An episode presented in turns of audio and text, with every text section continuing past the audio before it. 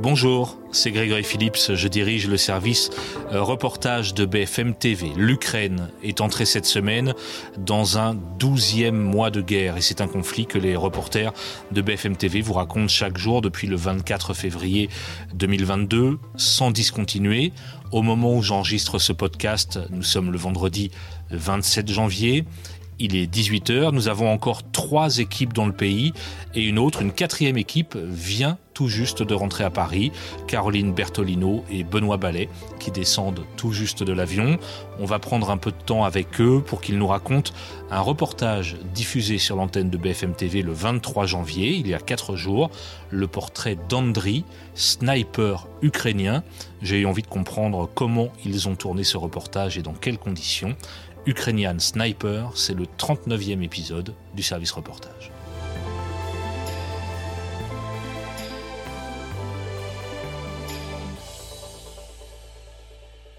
Bonsoir Caro et Benoît. Bonsoir. Bonsoir.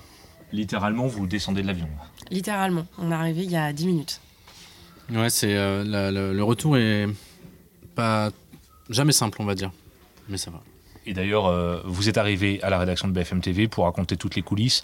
Immédiatement, vous passez très rapidement au maquillage, puis on vous met en studio pour raconter votre mission. J'imagine que c'est un peu vertigineux de euh, d'arriver d'un terrain de guerre euh, et d'être d'un seul coup comme une star au maquillage, etc. Et il doit y avoir une, espèce de dichotomie dans le cerveau. Même avant ça, en sortant de l'avion, quand on arrive à l'aéroport, tout de suite, on se dit waouh, ça y est, on est à Paris, tout a changé, tout est différent tout de suite. Et effectivement, quand on arrive euh, dans les locaux de la rédaction, euh, on nous saute dessus, on n'a pas le temps de respirer, on n'a pas le temps de, réaliser où est-ce qu'on est. Et ça y est, hop, en plateau tout de suite. quoi. Bon, je vais vraiment pas vous prendre beaucoup de temps, mais euh, j'avais envie de, parler avec vous de ce reportage qui vraiment a marqué les téléspectateurs, ce portrait d'un sniper ukrainien. D'abord, si on fait la genèse de ce reportage, comment avez-vous eu l'idée de suivre cet homme, ce combattant? À l'origine, il y a une rencontre avec un, médecin euh, euh, franco-ukrainien qui se reconnaîtra peut-être, avec qui j'ai dîné au mois de décembre et qui me racontait avoir fait la connaissance d'une personne assez incroyable, un, sniper ukrainien qui, seul, parfois plusieurs jours par semaine, la nuit, se fixait, se donnait pour mission d'aller tuer des, soldats russes à l'aide de, de son, de son fusil à lunettes et euh, euh, j'ai souhaité pouvoir être euh, mis en, relation avec, avec cet homme et puis on l'a d'abord rencontré au mois de décembre et puis on avait essayé de lui, lui donner rendez-vous, de se dire qu'on se reverrait à la prochaine fois qu'on pourrait revenir en Ukraine. Et puis donc là, ça a pu se faire. et un rendez-vous a été fixé pour il y a une dizaine de jours. Et c'est comme ça qu'on a pu le revoir et, passer du temps avec lui. Là, ça se passe dans l'est de l'Ukraine. Vous êtes dans le Donbass sans qu'on soit trop précis, c'est ça? Exactement. On n'est euh, pas très loin des lignes de front, euh, sur, euh, dans des villes voilà, qui, accueillent de nombreux militaires. Et il a sa petite base arrière voilà, dans, une de ces villes-là. base arrière assez surprenante. On n'imaginerait jamais quand on arrive là-bas qu'il y a autant d'armes, qu'il y a autant de munitions, de, de, vieilles armes, parce qu'on a même vu des armes datant de la Seconde Guerre mondiale. Euh, c'est assez fou quand on arrive là-bas et on n'imaginerait jamais ça vu de l'extérieur. Parce qu'en fait, il faut expliquer que euh, ça ressemble à une maison comme une autre. Euh, on est en voiture dans une rue, et puis là on s'arrête, et c'est chez lui, c'est sa base arrière. On franchit le portail, on rentre à l'intérieur, et là, effectivement, des munitions dans tous les sens.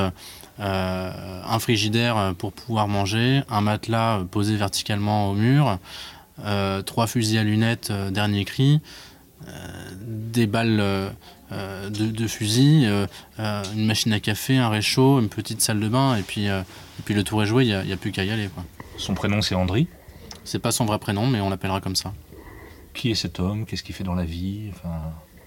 C'est un homme qui est ukrainien, père de famille, deux enfants, bientôt trois. Sa femme doit accoucher dans deux mois.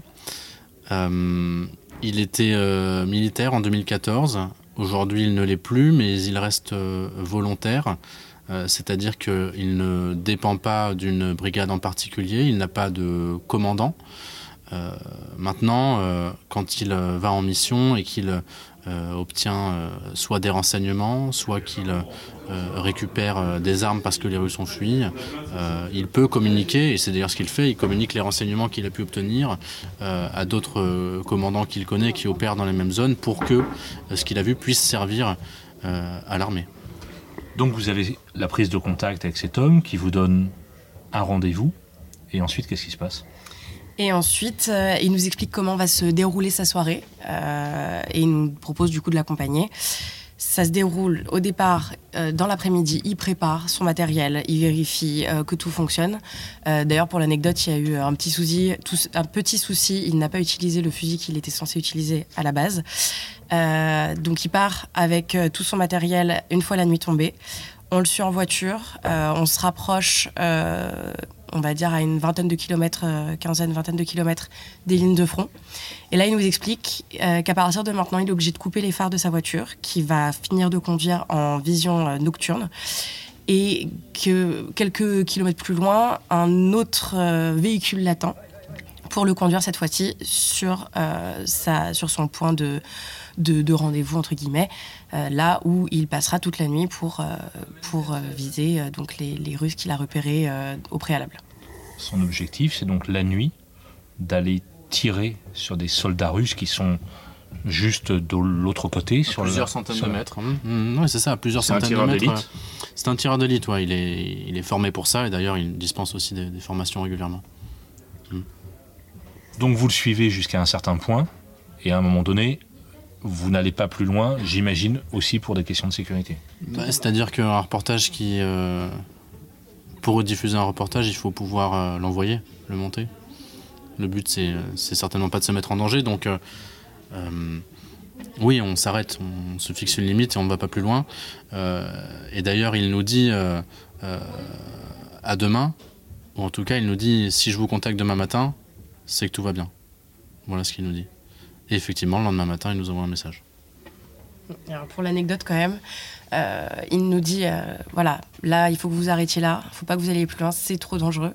Puis finalement il nous dit quand même euh, bon, cela dit, s'il y en a un de vous qui veut m'accompagner, c'est avec plaisir. Alors bien évidemment, on s'est tout de suite dit non, on ne va quand même pas aller à 200 mètres des Russes, mais il nous a quand même proposé de l'accompagner pour l'anecdote. Voilà tu es la journaliste reporter d'image, donc tu manipules la, caméra.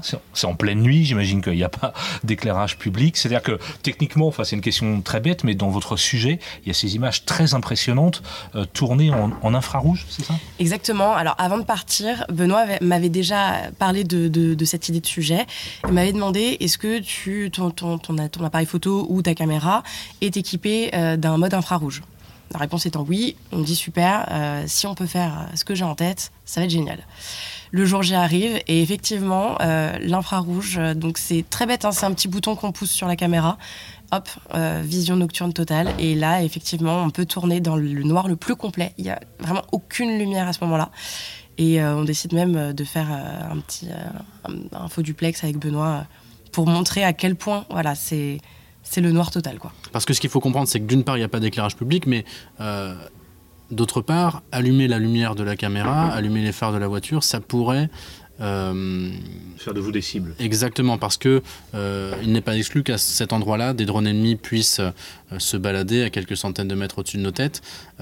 donc à partir d'un certain point, à partir d'une certaine distance des, des, positions russes, en fait, c'est trop dangereux de mettre de la lumière. Et voilà, c'est pour ça que euh, on active euh, la vision infrarouge sur la caméra.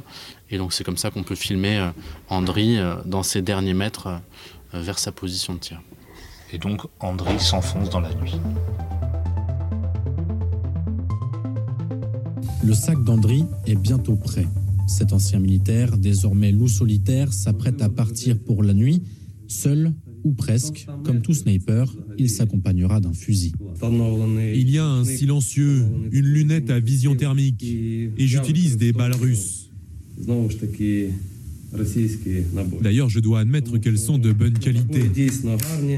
Je pense que c'est normal, après tout, de tuer l'ennemi avec ses propres armes. Dehors, la nuit est tombée. Il est l'heure pour Andri de s'en aller. Selon mes informations, il devrait y avoir une vingtaine de soldats russes. Là-bas, personne ne viendra me secourir. Je peux y laisser ma peau.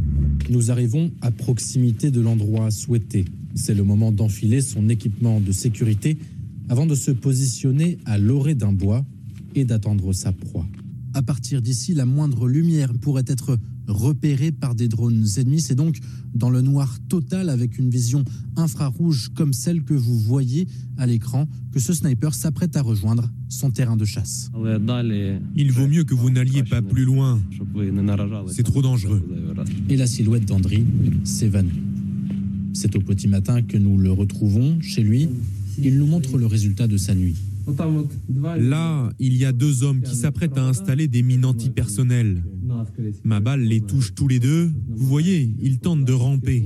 Même si j'en ai tué que deux, j'ai fait du bon travail parce qu'ils n'ont pas eu le temps d'activer les mines. Je ne prends pas de plaisir à tuer des Russes ou quoi que ce soit de ce genre-là. Je veux simplement que cette guerre se termine le plus vite possible. Et pour ça, je dois les tuer. Malheureusement. Éreinté, André va maintenant se reposer. Dans quelques jours, il repartira. Ce père de deux et bientôt trois enfants continuera comme cela aussi longtemps qu'il le faudra. Ça, c'est le reportage tel qu'on l'a diffusé sur BFM TV. Donc, ce sniper, ce tireur d'élite ukrainien, vous le retrouvez le lendemain matin. Ouais, il est euh, quoi 8h30 du mat? À peu près. Quelque chose comme ça. Euh, il nous donne euh, rendez-vous dans sa base arrière, là où on l'avait déjà vu la veille. Et puis, alors déjà, quand on arrive, c'est assez étonnant. il tient à nous montrer. Il, il, ouvre les portes de sa voiture. On se demande bien ce qu'il va nous montrer. Et puis là, il sort euh, une, puis deux, puis trois mines antipersonnelles. Et puis il les jette à nos pieds. On se dit, mais le mec est totalement fou. Euh. il nous jette des mines antipersonnelles aux pieds. Euh, ça va, enfin, c'est quoi ce délire hein? On espère hein, déjà que c'est soit désactivé, soit que ça n'a jamais été activé. Ensuite, il sort une mitrailleuse de son coffre. Et là, il nous explique que ce sont les armes des soldats russes qu'il a visées la veille. Et quand les soldats russes ont pris la fuite, parce qu'ils ont compris qu'ils étaient euh, visés, et certains d'ailleurs étaient touchés, euh, et ben ils ont tout laissé en place. Et donc pour éviter que euh, ces mines antipersonnelles et cette mitrailleuse resservent, ou que les Russes le lendemain, au grand jour, reviennent et récupèrent ce qu'ils avaient oublié ou laissé, eh bien Andriy, ce, sniper ukrainien, a fait les quelques centaines de mètres qui, les, qui, le séparaient de ses armes, et il est allé voler les armes il les a remis dans sa voiture et, ramené chez lui. Et là, il vous fait aussi le récit de la nuit qu'il a passée et donc de l'opération qu'il a menée. Oui, il nous raconte euh, comment ça s'est passé et il nous montre comment ça s'est passé parce que sa lunette à vision thermique enregistre les images euh, qu'il voit euh, la nuit et il nous montre tout sur son ordinateur le lendemain matin. Euh, donc il nous, fait vraiment le, déroulé de la nuit. Bah, vous voyez, euh, voilà, ils étaient quatre en train de poser les mines. Euh, je les ai eus. Alors j'en ai réussi, j'ai réussi à en toucher que deux, comme il l'explique. Mais voilà, j'ai bien fait mon travail, etc. Et donc là, il, déroule comme ça toute sa nuit. Il nous raconte et, en même temps, il se fait un thé. Voilà, c'est ça y est, il est revenu chez lui, il se pose et, et vraiment c'est ça y est quoi, c'est son travail achevé. Ce qui est très frappant dans votre reportage, c'est euh, euh, la minutie avec laquelle il décrit ce qu'il a fait, à savoir qu'il est allé euh, tuer des soldats russes. Pourquoi est-ce qu'il fait ça? Est-ce que vous avez compris quel était son moteur? Ce qu'il nous a expliqué, c'est que lui, tout ce qu'il veut, c'est que la guerre s'arrête, la guerre qui touche son pays. Et pour cela, il estime que il doit faire ce qu'il sait faire. Euh, c'est un militaire. Il euh, sait tirer avec euh, un fusil à lunettes et donc il doit tuer son ennemi. C'est aussi simple que ça. Et il ne le fait pas de gaieté de cœur, c'est ce qu'il nous a également expliqué, parce qu'il a eu cette, phrase assez forte en nous disant que il n'y avait pas d'autre choix en fait que, que de tuer des soldats russes, malheureusement. Il a terminé cette phrase comme ça. Euh, donc on a, on a vraiment ressenti euh, que il est, c'est pas un choix pour lui de faire ce qu'il fait. Il doit le faire. C'est sa mission. Donc il, voilà. Un reportage édifiant, vraiment. sur les 15 jours que vous venez de passer en Ukraine, j'imagine que c'est une rencontre quand même très forte qui a dû marquer cette mission. Oui, c'est vrai que c'est un personnage fascinant parce que euh, il a ce côté vie de famille, euh, père, de, père de trois enfants bientôt, euh, voilà. Et ensuite, euh, quelques quelques semaines par mois, il prend sa voiture, il va dans l'est, ensuite il revient, il retourne à, sa vie quotidienne. Ça, c'est vrai que c'est assez assez surprenant. et puis il y a aussi sa base arrière, hein, mine de rien, qui est remplie d'armes, remplie de munitions, qui est ça, ça aussi pour le coup, on s'y attend pas quand on arrive là. Et, oui, oui, c'est une, rencontre très marquante, effectivement. Benoît, c'est ta cinquième ou sixième mission en Ukraine Sixième, c'était la sixième. Sixième déjà en, un an maintenant. Euh, cette rencontre, qu'est-ce qu'elle dit de cette guerre que tu racontes depuis bientôt un an aux téléspectateurs de BFM TV et avant aux auditeurs de RMC Elle dit, cette rencontre, que rien ne semble arrêter euh, ou euh, émousser euh, la détermination des Ukrainiens. Ça va faire effectivement, euh, tu le soulignes à juste titre, bien près d'un an, euh, qu'ils se battent, qu'ils résistent, qu'ils contre-attaquent, qu'ils avancent, qu'ils reculent aussi parfois. et chez cet homme, chez, chez Andri, j'ai l'impression qu'on voit un petit peu tout le, tous les, tous les soldats ukrainiens euh, qui vraiment souhaitent euh, que ça s'arrête. Euh, mais pour que ça s'arrête, il faut qu'ils continuent avec ce qu'ils savent faire. Certains sont tireurs d'élite, certains pilotes de chars, certains savent tirer avec du mortier, d'autres sont dans des bases arrières, préparent les repas, s'occupent de la logistique, certains sont chargés des ordres, certains sont chargés de euh, guérir les soldats. Il y a beaucoup de, de, médecins militaires hein, qu'on voit dans des, camions avec euh, siglé médic. c'est vraiment ça que, je ressens. Il y a une urgence à ce que cette guerre se termine et à la fois il y a une urgence à tout faire pour qu'elle se termine, c'est-à-dire attaquer. Merci à tous les deux d'avoir pris euh, quelques minutes pour nous raconter ça. Euh, tout à l'heure, là, à l'instant, sur l'antenne de BFM TV et puis dans ce podcast. Et maintenant, je crois que vous avez gagné le droit d'aller vous, d'aller vous reposer un petit peu. Merci. Merci.